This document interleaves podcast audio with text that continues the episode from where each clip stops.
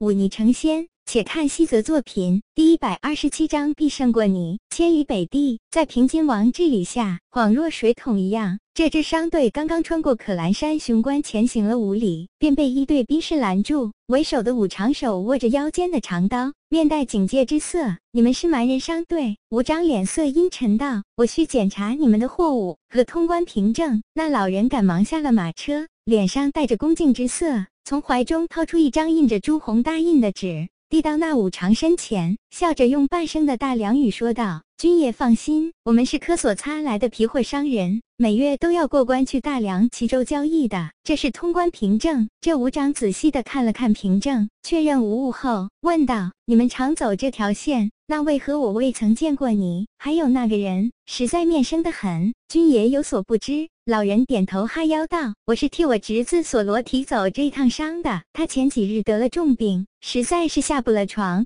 齐州那位大人又非要我科索擦的上好皮货，尤其是要一张上好的动员锦鲤的皮毛。我们这些走商的最重一个信字，是万万不能因为生病就给东家断货的。我这才替他走这一趟。我年纪大了，已经许久未曾走过商，想来军爷是不认识我的。不过我这些伙计可都是常走商之人。”军爷该认识才对。那五常仔细看了那些伙计，这才点了点头，将通关凭证交还给这老人，随口问道：“你叫什么名字？若再走商，需去那可兰山登记好姓名。”小人叫做索隆。老人弯腰道：“小的回来就去登记，断然不会给君爷惹麻烦的。”那五常点点头。这才挥挥手，带着手下兵士离开。看着这一队人离开，老人脸色慢慢变得阴沉起来。这大梁边境的盘查竟如此之严。魁七走过来问道：“也只是针对我们蛮人罢了。”老人摇摇头：“在这里，我们蛮人寸步难行。”魁七皱起眉头问道：“那我们要如何才能深入大梁腹地？”自称索隆的老人摆了摆手，翻身上了马车。一扬马鞭说道：“这个我早有安排，会有人来接我们的。”话音刚落，远处来了一队骑士，为首的骑士身穿银甲，冠戴白绫。他带着这队人走到商队面前，开口问道：“可是李先生的货物？”索隆眼前一亮，回道：“不错，正是李先生。”的动员锦鲤皮货，将军点点头，跟我来吧。这些皮货珍贵，李先生交代了的，万万不能出差错。说完，这将军驱马转身朝南而行。沿途的那些边军看到他喊一声“苏将军”，便立刻绕开，竟无人再敢来盘查这支商队。商队穿过北地数道关卡，直抵大梁腹地平州城。陆平金看着自己手上的情报，微微皱了皱眉头，朝着。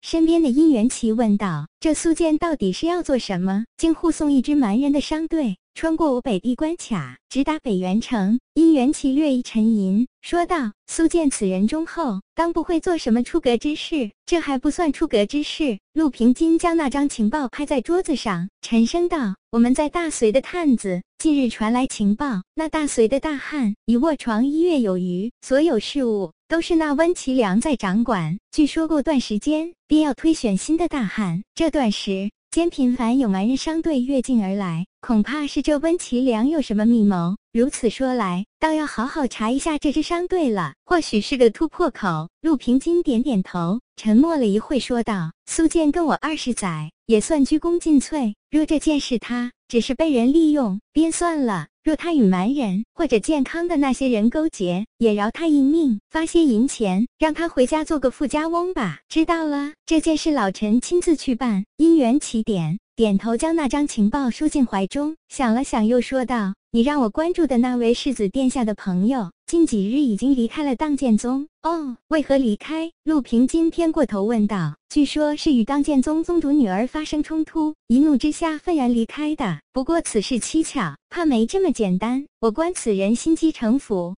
都是一等，断然不会为了这区区小事就失了理智。想来是故意设计了这么一个局，趁机离开。陆平金点点头，问道：“他现在身在何处？”闵苍派。殷元启想了想，说道：“说起来，闵苍派名气不大，但出的弟子。”倒是不错，我军中许多肱骨之才都是出自闵仓。这些人不善交际，不结交权贵，乃是实干之人。但这位白公子行为怪异，实在是难以揣测他的目的。先不管他，陆平金摆摆手，说到底不过是一个有些小秘密的普通人罢了。而且他待人还算真诚，当不会做什么对冲儿。不利的是，殷元启点点头，躬身告退。陆平金看了看窗外明媚的阳光，微微眯眼，自言自语道：“温其良，你又在搞什么把戏？”就在白冷泽偷偷跟着武麒麟这些普通当剑宗弟子学天止御剑术的时候，远在百里外的当剑宗山门处，龙宇正将一把剑交给宁空浩：“别是这把了，不是什么名贵利器，只是寻常的剑。”宁空。